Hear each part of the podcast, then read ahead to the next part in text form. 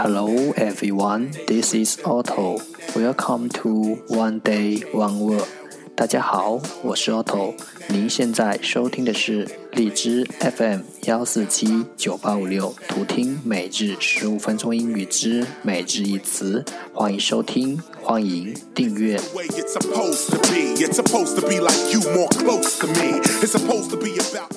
微信公众号 Otto Everyday O T T O E V E R Y D A Y，请添加，让学习英语融入生活，在途中遇见未知的自己。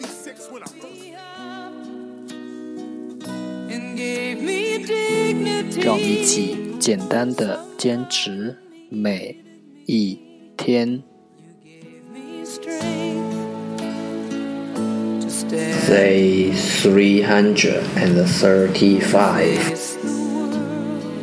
Today's word is 今天的单词是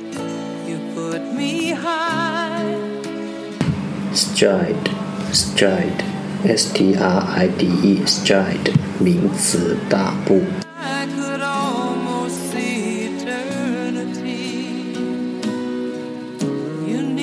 Let's take a look at its example. 让我们看看它的例子。The troops stride orderly. 军人们有秩序的跨步走。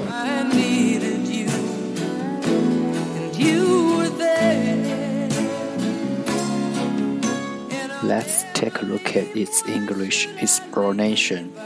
让我们看看它的英文解释。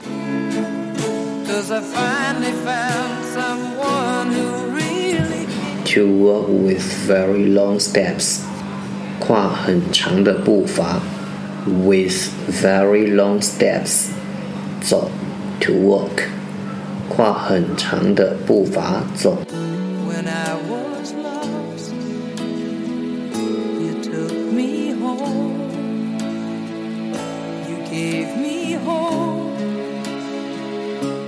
Let's take a look at its example again. 让我们再看看它的例子。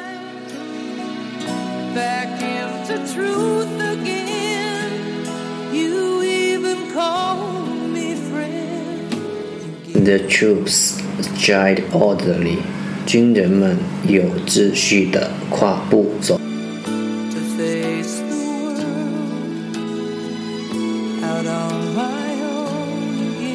Stride stride 名词大步。